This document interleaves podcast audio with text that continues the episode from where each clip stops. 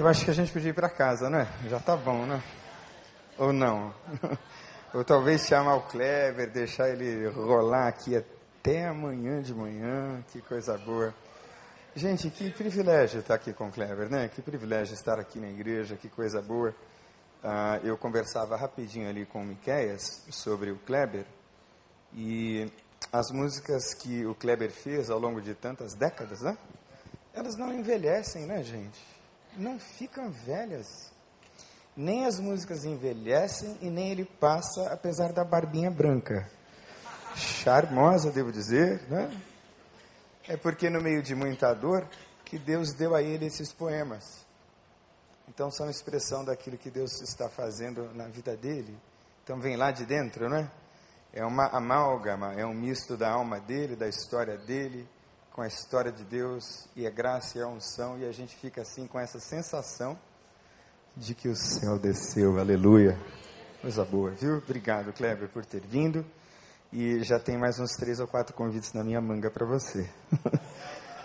vamos abrir a Bíblia lá em Oséias, no capítulo 11. Nós vamos tentar fazer uma meditação nesse texto da Bíblia que é muito rico, sendo eu assim muito pobre. Pobre de espírito, pequeno e muito carente da graça, da misericórdia e do perdão de Deus. O texto bíblico ele sempre se agiganta perto da gente, não é? Você não tem essa impressão quando você lê a Bíblia que o texto fica assim grandão, que a Bíblia de repente cresce e você se sente pequeno?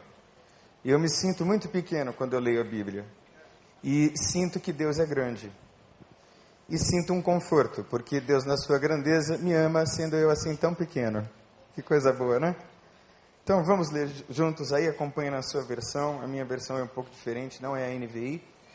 Mas nós vamos ler. Aliás, se for possível, vamos transmitir aqui para ficar mais fácil. Oséias 11, a partir do primeiro verso. Eu vou aqui na minha versão, você vai na sua. Oséias capítulo 11, a partir do primeiro verso. Quando Israel era menino, eu amei, e do Egito chamei o meu filho. Quanto mais eu, quanto mais eu os chamava, tanto mais se iam da minha presença. Sacrificavam a balins e queimavam incenso às imagens de escultura. Todavia eu ensinei a andar a Efraim. Tomei-os nos meus braços, mas não atinaram que eu os curava. Atraí-os com cordas humanas, com laços de amor Fui para eles como quem alivia o jugo de sobre suas queixadas e me inclinei para dar-lhes de comer. Não voltarão para a terra do Egito, mas o assírio será o seu rei, pois recusam converter-se. A espada cairá sobre as suas cidades e consumirá os seus ferrolhos e as devorará por causa dos seus caprichos. Porque o meu povo é inclinado a desviar-se de mim e se é concitado a dirigir-se acima, ninguém o faz. Como te deixaria, ó Efraim? Como te entregaria, ó Israel? Como te faria como a Admar? Como fazer-te um Zeboim? Meu coração está comovido dentro de mim, as minhas compaixões a uma se acendem não executarei o furor da minha ira, não tornarei para destruir a Efraim, porque eu sou Deus e não homem, o santo no meio de ti, não voltarei em ira. Andarão após o Senhor. Este bramará como leão, e bramando os filhos, temendo, virão do ocidente. Tremendo virão como passarinhos os do Egito, como pombas, os da terra da Síria e eu os farei habitar em suas próprias casas, diz o Senhor, aleluia. Vamos orar? Queria que você fechasse os seus olhos mais uma vez, curvasse a sua cabeça e gastasse alguns segundos pedindo a Deus que falasse com você.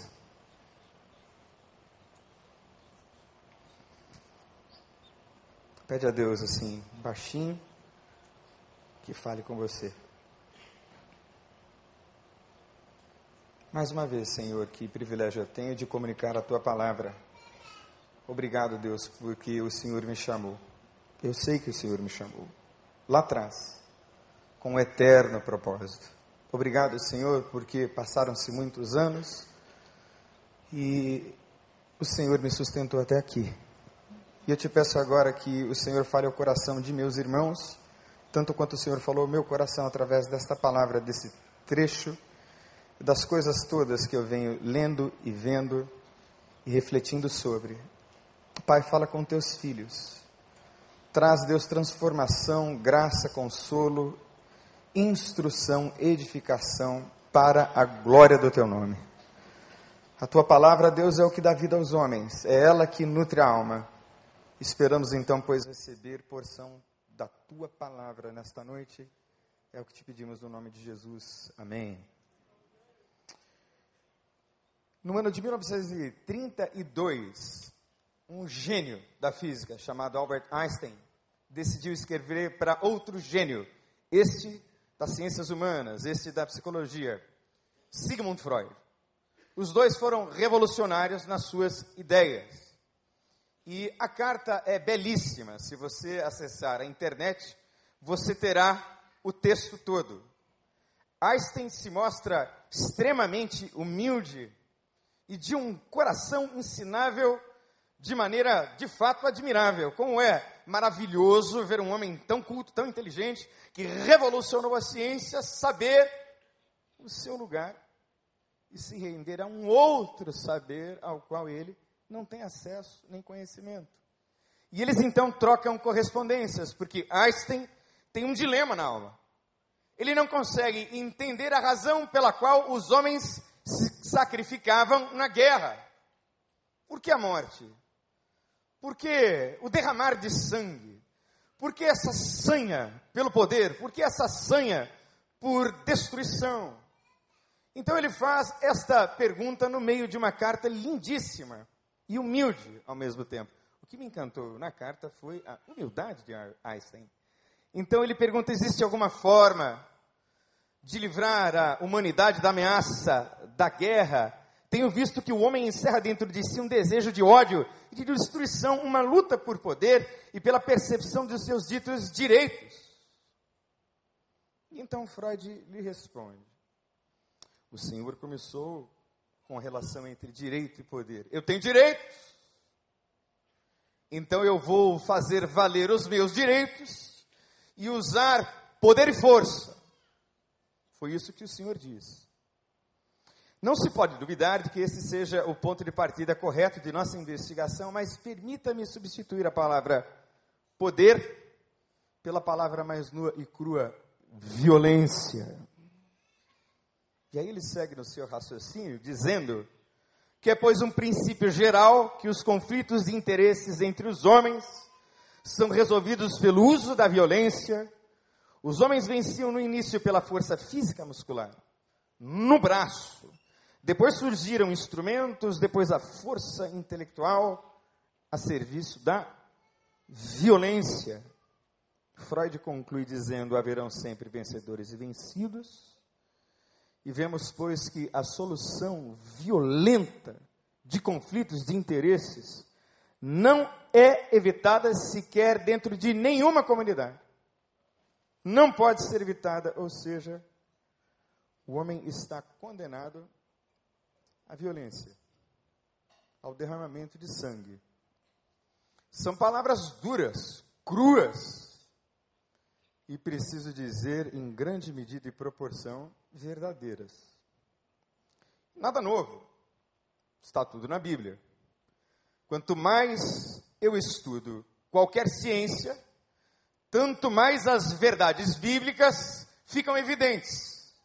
Pois o texto de Romanos, no capítulo 3, versos 10 a 18, diz o seguinte: Não há nenhum justo, nenhum sequer, não há ninguém que entenda, ninguém que busque a Deus, Todos se desviaram, tornaram-se juntamente inúteis. Não há ninguém que faça o bem, não há um sequer. Suas gargantas são um túmulo aberto, com as suas línguas enganam, veneno de serpente está em seus lábios, suas bocas são cheias de maldição e amargura. Seus pés são ágeis para derramar sangue, ruína e desgraça marcam os seus caminhos, e não conhecem o caminho da paz, aos seus olhos é inútil temer a Deus. Que sentença!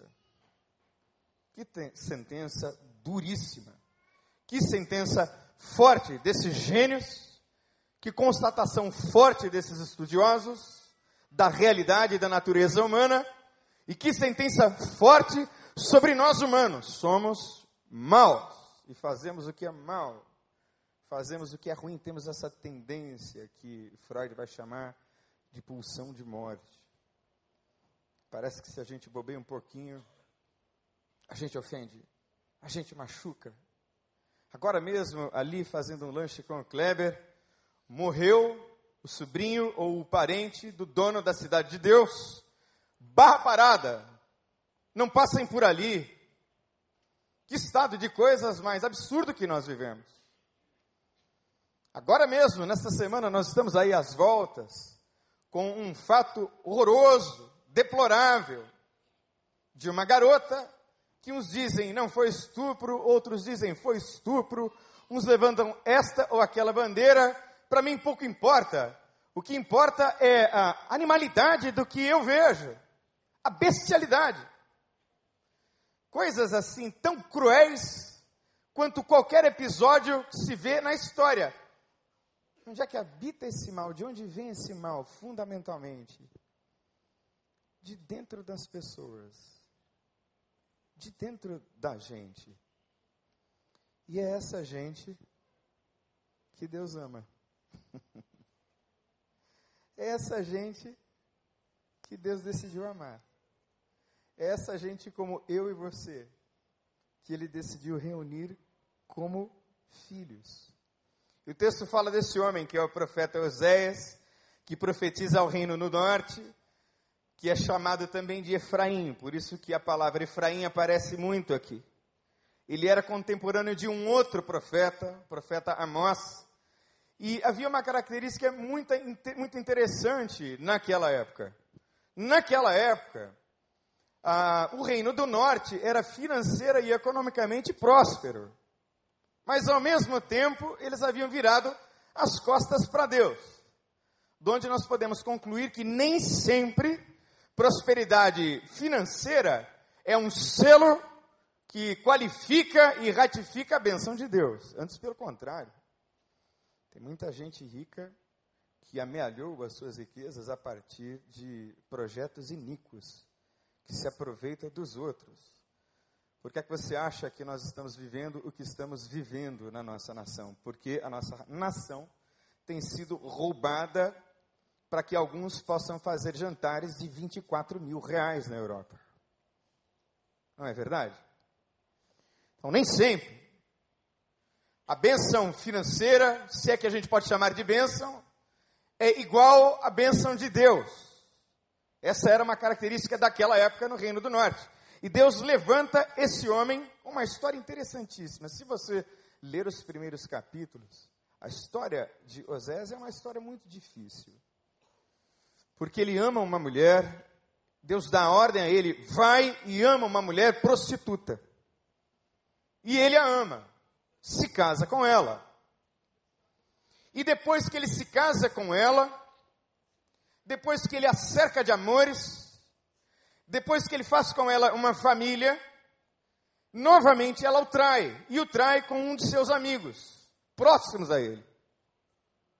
E aí então Deus diz a ele: vai e ama de novo, porque essa é a minha relação com Israel. Eu os amo, mas eles adulteram. Eu me sinto como um homem traído. Então, esse é o apelo de Deus naquela circunstância, é essa a metáfora toda desse texto de Oséias, de todo o capítulo, de todo o livro. E a gente lê e lê a Bíblia e lê a realidade, a gente ouve as notícias, eu confesso a vocês que tem dias que eu desligo o rádio e que eu não ligo a televisão. Não que eu esteja querendo negar a realidade, mas eu preciso parar para respirar um pouquinho. E eu passo algum tempo conversando com a minha esposa, brincando com a minha filha, para me desintoxicar dessa realidade tão tóxica que me cerca. E essa questão me tem subido ao coração. O pastor Miquel, de maneira brilhante, falou na quinta-feira passada. Quantos de vocês estavam aqui? Muita gente, não é? E agora nós estamos tentando continuar o que ele brilhantemente colocou. Por que é que Deus nos ama? Por que é que Deus ama gente assim? Como eu e como você. Por que é que Deus ama as piores pessoas capazes das piores coisas? E eu tenho tentado encontrar algumas respostas a partir desse capítulo em particular, que resume, assim, bem no meio, esse drama de Deus, de amar incondicionalmente e ser seguidamente traído. Eu não sei se você já foi traído alguém, ou por alguém, muito próximo a você. Como é doída a dor de uma traição. Eu tinha alguém a quem eu considerava como irmão. Posso parafrasear o texto bíblico. Era aquele que metia comigo a mão no prato. Ah, mas esse meu amigo me traiu de uma maneira tão horrorosa. Isso me machucou tanto. E eu vou fazer uma pública confissão. Eu pensei que a melhor coisa para ele seria que ele morresse eu pensei que se um acidente acontecesse e ele morresse, eu entenderia que porque eu sou ungido de Deus, ele tocou no ungido, ele morreu e graças a Deus. Vá me dizer que você nunca pensou que aquele santo, que aquela santa poderiam estar mortas agora e trucidadas. Será que você nunca pensou que o tropeço, a vergonha, a queda, será que você nunca se alegrou quando o seu inimigo caiu? Seja sincero, seja sincero. Eu já. Depois Deus me ensinou algumas coisas, me fez sentir bastante vergonha dos meus pensamentos e caminhos, e aí eu pude me emendar, eu pude me arrepender. Porque na medida em que Deus me ensinava algumas lições, Deus também me ensinava que o mesmo potencial para atrair está dentro de mim. Que aquelas coisas horríveis todas que aqueles homens todos fizeram ao longo da minha história, eu também posso fazer. Então Deus foi me colocando assim bem no meu lugar. Deus foi me colocando muito com os pés no chão e me dando muita lucidez sobre quem eu sou e do que eu sou capaz. E eu penso que não pode ser diferente. Na medida em que a gente conhece a Deus, a gente se conhece profundamente. E Deus fala quando Ele quiser, viu? Ele fala na Kombi, no BRT, ele usa o terapeuta, mas se ele quiser, ele dispensa o terapeuta, acaba a terapia, fala na sala e faz nascer um poema para a glória dele. Ele faz o que ele quiser, do jeito que ele quiser. Mas vamos lá, por que é que Deus ama as pessoas? Por que é que Deus ama a gente? A primeira pista aqui no texto é porque Deus é amor. Bom, você não está dizendo nada novo, certo? Porque a Bíblia diz que Deus é amor. Mas porque Deus é amor, e porque Deus ama, ele se torna vulnerável, afetável. Não existe quem ama e que não se vulnerabilize. Não existe. Amar é um risco. Amar é um investimento. Amar é um chamar para a intimidade. Amar é se deixar tocar. É mudar de ideia, é arrepender-se. Eu não sei se você percebeu aqui no discurso. Eu vou destruir, eu vou matar, eu vou quebrar, eu vou cortar. Como? Como? Como, como te deixaria? Ó Efraim. Está aqui no texto. Eu vou destruir, eu vou matar, eu não aguento mais esse povo. Não, não vou fazer. Tem uma história assim muito interessante que acontece no Êxodo, lá no capítulo 32. História interessante. Moisés, lá em cima, recebendo as placas dos Dez Mandamentos. E aí, Deus diz assim para ele: Olha só, está escrito aí os dez mandamentos, você desce, mas é o seguinte: ó, o povo já fez um bezerro de ouro e eu vou destruir o povo. Eu vou destruir esse povo. Eu vou acabar com eles. Eu vou acabar com a raça deles agora. Deus diz isso, está lá no capítulo 32 do livro do Êxodo. E aí Moisés diz: Não, Deus, não faz isso não. Não faz. Lembra de Abraão, lembra de Isaac, lembra de Jacó. Aí Moisés vai assim: Deus, pelo amor de Deus, Deus, pelo amor de Deus, Deus, pelo amor de Deus. Faz isso não. Lembra de Abraão, lembra de Isaac, lembra de Jacó, lembra dos caras que são fiéis, lembra da tua aliança, faz qualquer coisa, mas menos isso, e olha, e tem mais. Se o Senhor fizer isso, risco meu nome do livro da vida. Que petulância, hein? Não, não é petulância. Intimidade. É um nível de relacionamento, um nível relacional em que a pessoa diz a Deus: Deus não faz isso, Deus quer fazer, mas Deus não faz porque Deus ama a pessoa. Por isso ele se deixa afetar. Ele se deixa afetar por gente pequena, como eu e como você. Como te deixaria, ó Efraim? Ademais, Zeboim, que são citadas aqui no texto, são cidades que foram destruídas ali perto de Sodoma e Gomorra. Qual é, irmão e irmã, o texto mais conhecido da Bíblia nos Evangelhos? Está na ponta da língua, vamos lá? Porque Deus amou o mundo de tal maneira que deu para que todo aquele que nele crê não morra, mas tenha vida eterna. Deus amou o mundo. Deus amou o mundo do jeito que o mundo é. E esse caos, essa desordem, essa loucura afetou a Deus. Meu pai que dizia, filho, nas conjecturas teológicas do meu pai, seu Oscar, né, ele dizia, filho, Deus poderia ter escolhido assim um anjo da mais alta grandeza e ele pouparia o próprio filho. Mas Deus percebeu que a situação era tão grave e tão séria que ele enviou o seu próprio filho para que nele nós tivéssemos vida como prova do seu amor. Então Deus ama pessoas e ele é amor porque ele se deixa afetar. E eu creio de todo o meu coração que se você clamar hoje como Moisés, o coração de Deus vai ser afetado pela sua oração, no nome de Jesus. E de repente a sua história começa a mudar. De repente tudo começa a ser transformado por esse amor. Porque quem ama a Deus e é fiel a Deus não tem uma lista do que pode e do que não pode. Anda santo, porque Deus é amor, e o amor de Deus é que constrange para a santidade a gente vai sendo assim iluminado com essa luz. Segundo aspecto interessante aqui dessa história, desse texto, é que ele conhece a nossa estrutura, ele sabe quem nós somos.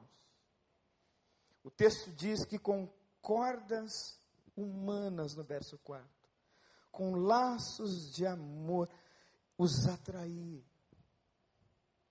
Ele sabe que circunstâncias, ele sabe por quais razões.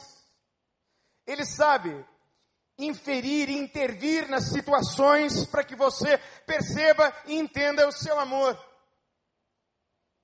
Nunca me esqueço de uma ilustração de um livro que eu li de um autor chamado Philip Yancey. Ele disse que ele tinha um aquário lindo na casa dele, lá nas montanhas de Colorado. Não é? Quem já teve a oportunidade de passar pelo Colorado viu as montanhas assim brancas de neve, é uma visão maravilhosa. E ele passava todo inverno lendo a Bíblia e escrevendo livros. E ele tinha um peixe ornamental caríssimo, que um dia furou um dos olhos, tinha uma ferida nos olhos. E aí ele pegou aquela rede para tentar pegar o peixe, para colocar um remédio no olho do peixe, para tentar curar a visão do peixe. E aí, quando ele ia tentar pegar o peixe, o peixe saía correndo daquela rede e se machucava todo nas pedras do aquário. E aí o olho começou a sangrar e foram saindo as vísceras assim para fora do olho. E Deus falou com ele. É exatamente assim com os meus filhos. Eu os atraio. Eu os atraio com cordas humanas. Eu, eu os chamo a mim. Eu armo estratégias para trazê-los, mas eles vão se arrebentando mais pelo caminho. E isso me dói na alma. Hoje chegou o dia de você parar de sofrer e se render aos pés de Jesus Cristo no nome dEle. Para de correr. Para de se machucar. Deixe de se arrebentar, porque é com cordas humanas. É com essa situação vexatória, vergonhosa, é com essa escassez, é com essa dor, é com essa depressão, é com essa compulsão. É isto aí, talvez, um instrumento pelo qual Deus esteja te trazendo para perto dele. Porque Deus é Deus. E Deus precisa de linguagens e cordas que o homem compreenda. Agradeça a Deus pela sua dor. Você pode dizer aleluia? Olha, é um aleluia que tem que ser assim, muito, muito, muito sincero. Porque, via de regra, nós evitamos a dor. E a dor pode ser um excelente professor. A dor pode ser um instrumento que Deus use para trazer você para muito perto dele. Porque o poder de Deus se aperfeiçoa aonde mesmo? Nas nossas fraquezas. Bom, eu conheço um pouquinho Kleber. Conheço um pouquinho da história dele. Sabe por que é tão genuíno, não? Quando ele canta? É porque a maioria dos cânticos dele foram gerados na dor. Eu estou enganado, irmão? Foram gerados na dor. Porque foi na dor que ele eu e todos os outros experimentamos o amor desse Pai. É um amor paterno. É um amor paterno que conhece a nossa estrutura. Freud era ateu, mas o fato dele ser ateu não significa que ele não disse muitas verdades.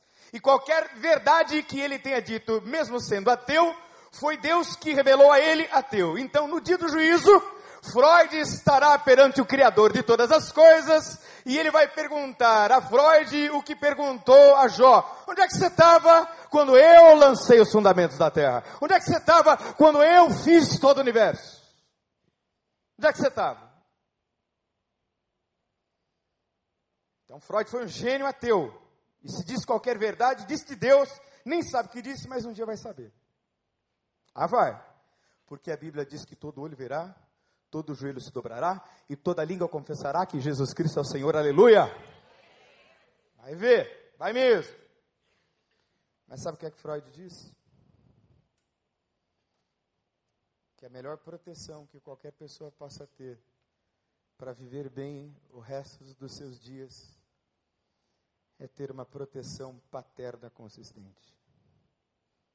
A presença de um pai. Hoje a minha filha. Né? Os irmãos sabem que ela é um orgulho enorme, gente, eu dizer esse negócio. Você não faz ideia. Minha filha está fazendo medicina, né? Então eu, você não faz ideia de como eu me sinto orgulhoso por esse negócio. Ela está fazendo assim as aulas de anatomia e ela manda foto de pulmão, de coração, de fígado. Veja, pai, que coisa linda. Eu disse, é, tudo bem. E hoje, de manhã cedo, chegando na igreja, como costumeiramente eu faço, com muito sono, a cama nas costas, mas eu venho. E aí eu ouço um áudio de WhatsApp da Nicole. Porque eu pude perceber o amor de Deus Pai quando eu fui pai. Quando aquela menininha nasceu, eu não sabia segurar. Eu dizia, Simone, ela está aqui. Eu não quero segurar, eu tenho medo de derrubar. É precioso demais e eu sou todo desajeitado. Minha filha é fruto de um milagre, de um pai com uma doença grave, mas Deus fez brotar esse rebento maravilhoso que é minha filha. Aí eu entendi o meu pai.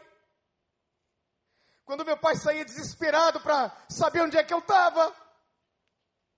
Eu entendi meu pai quando ele acordava de madrugada, cinzita, e me levava para fazer nebulização lá nos hospitais de Santo André.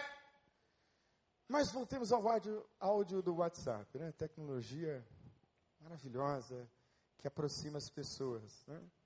Espero que você faça bom uso e não mande nem mensagens desnecessárias e nem vídeos inapropriados no WhatsApp. E nem vídeos em demasia, porque tem gente que está em centenas de grupos como eu, então a gente não pode ler todas as mensagens. Né? Mas a minha filha me disse assim, hoje cedo: Pai, você lembra quando eu ia com você lá na Bahia? Porque antes de vir aqui para a igreja Eu Creio, eu pregava muito mais do que eu prego hoje por aí, né? Meu ministério tinha muito a ver com minhas conferências para fora.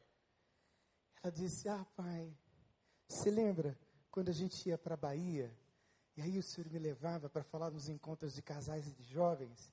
E aí a gente ia no aeroporto. Quando a gente chegava no aeroporto de Ilhéus, o senhor comprava aquele chocolate caro pra caramba. Aquele chocolatezinho, chocolate de Ilhéus. Alguém conhece o chocolate de Ilhéus que vende no aeroporto de Ilhéus? Alguém conhece?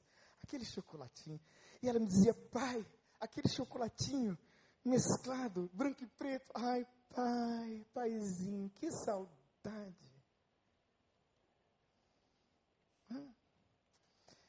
Aí eu fiz um depósito para ela de 50 reais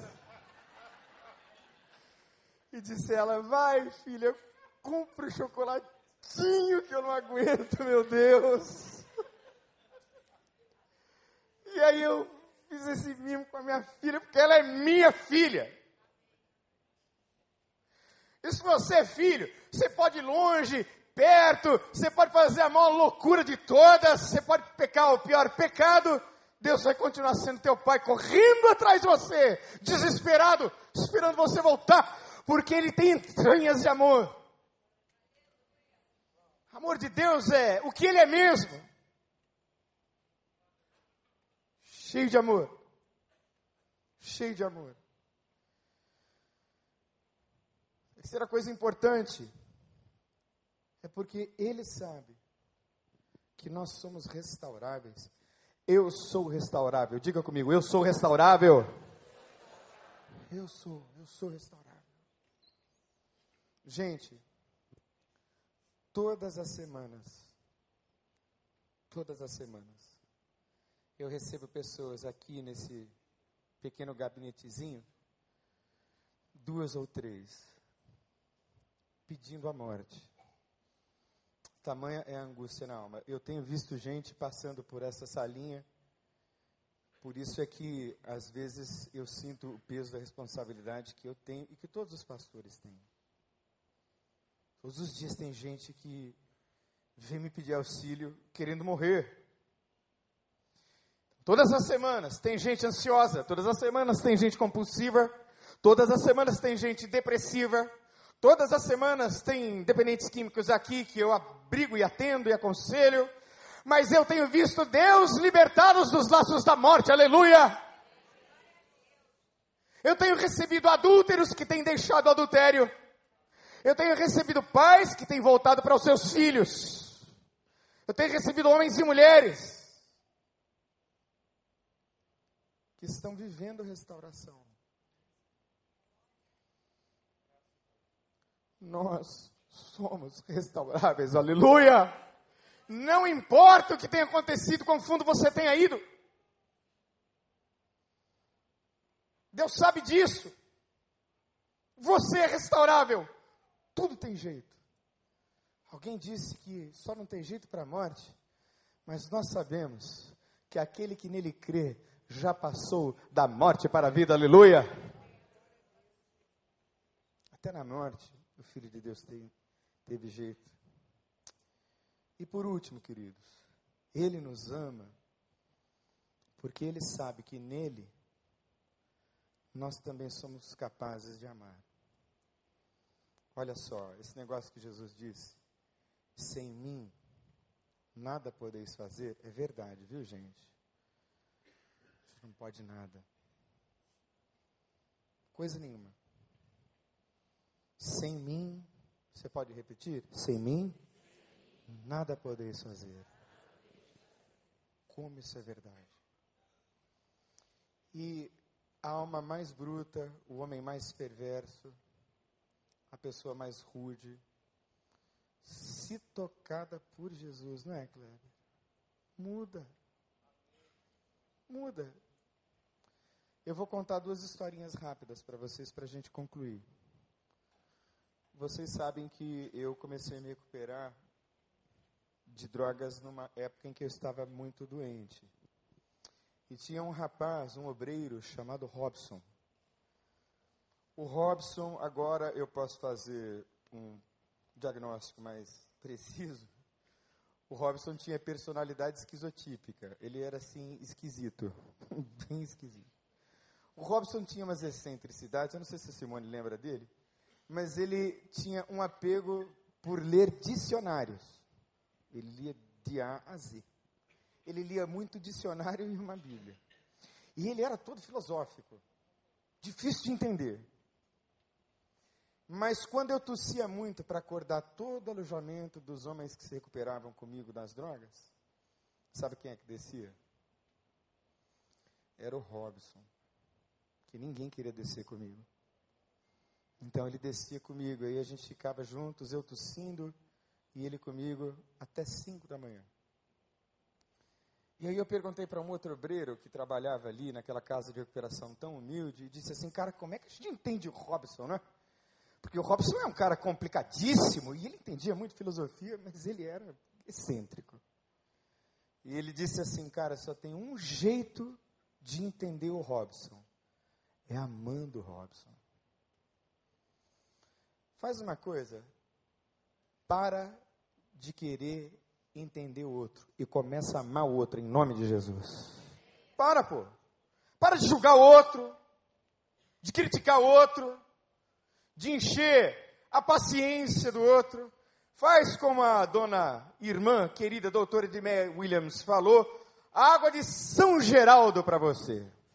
Quem é que se lembra aqui da água de São Geraldo? Lembra? Então, quem não se lembra da, alma, da água de São Geraldo, eu não vou contar. É porque quando a Edmé vier aqui, você vem, aí eu vou pedir para ela contar de novo. Tá bom? Água de São Geraldo. Que pode ser resumida em boca fechada todo homem seja tardio para e tardio para irar e pronto para ouvir. Como maçãs de ouro em salvas, em bandejas de prata, assim é a palavra dita a seu tempo. Coisa linda, não é? Tem gente que fala demais e fala muita bobagem. Mas tem essa outra historinha para você entender que nele nós somos capazes de amar. Porque eu fui amado por muita gente. Fui amado por muita gente boa. Ai de mim se não houvessem homens dispostos a correr contra o fluxo dessa natureza perversa que Freud e Einstein constataram tristemente. Freud sentenciou, não tem jeito. Jesus Cristo revelou-se e disse: sim, tem jeito, porque eu faço novas todas as coisas. Aleluia! Tem uma nova sentença uma nova ordem, dada por Deus por meio de Jesus Cristo. Tem esse cara, eu, se você procurar gracepoint.org, você vai ver que eu faço parte de um grupo de missionários desde 2004 da igreja Grace Point, que é uma igreja na cidade de San Antonio, no Texas. E, vez por outra, eu vejo lá quem é que está comigo nesse hall de missionários né, e que atuam pelo mundo. E aí eu fui olhando assim a história dos caras ali, e eu fui ficando pequeno, fui ficando pequeno, fui ficando pequeno. Quando eu li a história desse cara, que é o Paulino Esquivel, o que, que aconteceu com o Paulino Esquivel? Ele estava lá em Pedras Negras, no México. Pequena igreja. Chegou na igreja dele uma criança com paralisia cerebral, lá no Recriança deles. E aí ele disse: Bom, a gente tem que dar um jeito de receber essa criança aqui com paralisia cerebral. E aí ele recebeu a primeira criança. E aí as coisas foram acontecendo, houve abandono dos pais, ele pegou essa criança e levou para casa dele. Depois ele foi levando crianças com autismo, com esclerose múltipla, com síndrome de Down. Ele tem 15 crianças dentro da casa dele. 15. Na casa dele. Quando eu olho para esses caras, gente, sinceramente, assim, eu fico com vergonha de mim. Aí eu não consigo mais nem sonhar em pedir carro a Deus, pedir aumento de salário, nem pensar numa heresia dessa. Eu estou dizendo para vocês diante do meu Deus. Isso aqui não é brincadeira. Fico muito pequeno.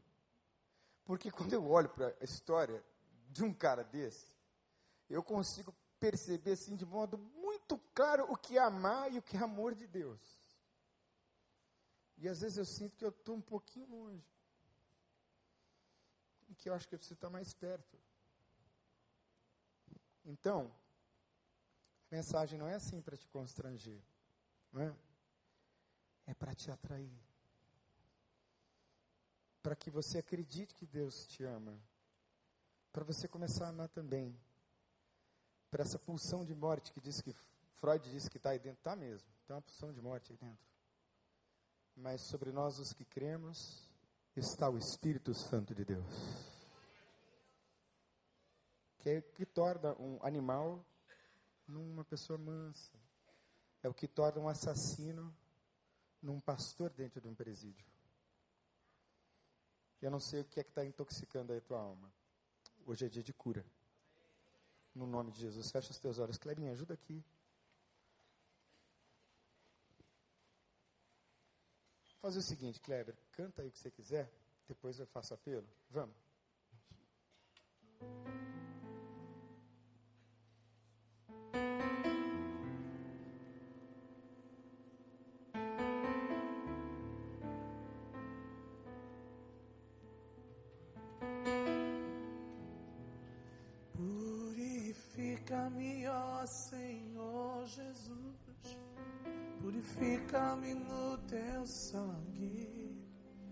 Quero estar sempre em tua presença, e é por isso que eu clamo a ti. Purifica-me, ó Senhor Jesus, purifica-me no teu sangue. Sim, eu quero expressar teu louvor como um vaso de honra na casa do rei.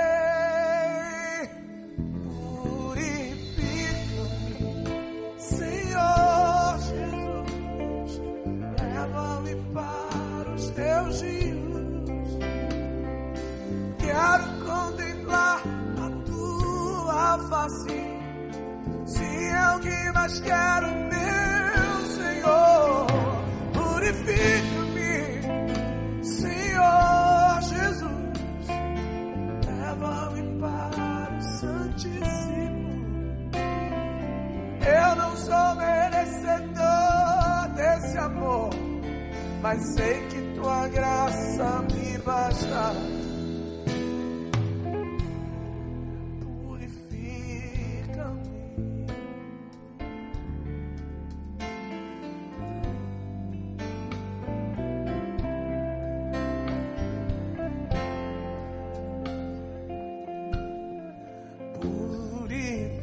Ficar de pé, gente. Purifica-me no teu sangue. Quero estar sempre em tua presença. E é por isso que eu clamo a ti.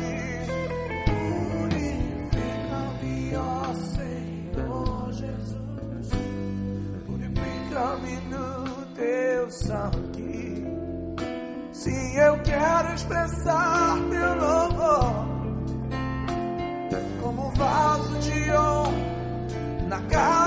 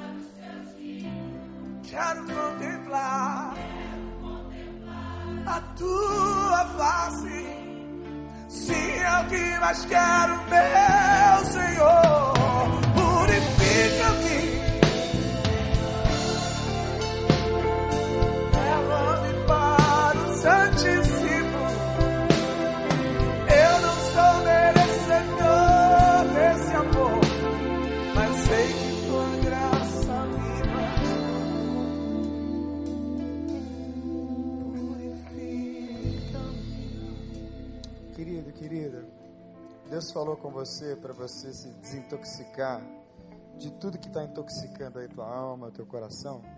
Então eu queria orar por você. Eu vou pedir para você sair do seu lugar e vir aqui, ó. Vem cá. Vamos orar? Vem cá. Sai aí do seu lugar. Deus falou com você. Vem cá. Você que está querendo aí uma restauração de Deus, alguma coisa para a tua vida. Deus ministrou seu coração. Canta aí. Purifica-me, Senhor Jesus. Leva-me os teus. Quero contemplar a tua face, Deus. Você pode levantar suas mãos para ele se lançar. Purifica-me, purifica-me.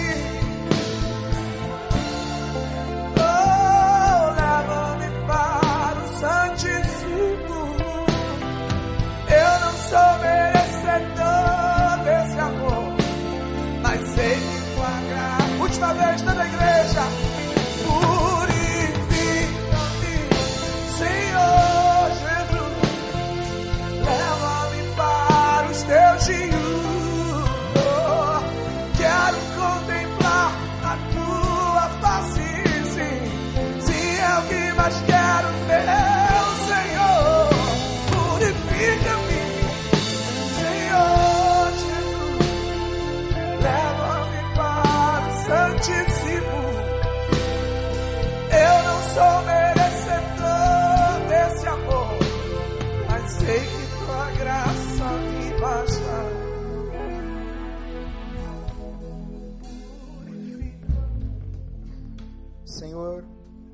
Santidade que nos santifica.